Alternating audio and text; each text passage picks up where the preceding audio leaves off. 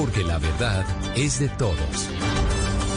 Tarde, dos minutos. Aquí están las noticias. Mucha atención que una persona resultó herida hace unos minutos en el accidente de una avioneta cerca al aeropuerto de Guaymaral, en el norte de Bogotá. Los detalles, Jimmy Ávila. Se trata de una aeronave de enseñanza tipo Cessna 172 de matrícula HK 5101 perteneciente a la escuela Aeroandes, que salió del aeropuerto de Guaymaral. Sus tripulantes intentaron aterrizar de emergencia debido a supuestos problemas mecánicos y pues esta se precipitó cerca al humedal de Guaymaral, ubicado en el norte de Bogotá. Una mujer que viajaba en la aeronave sufrió quemaduras por lo que tuvo que ser remitida a la clínica Reina Sofía. El instructor salió ileso. A través de un comunicado, la Aeronáutica Civil informó que la aeronave resultó destruida, que el equipo de expertos de investigación ya se encuentra desplazándose a este lugar.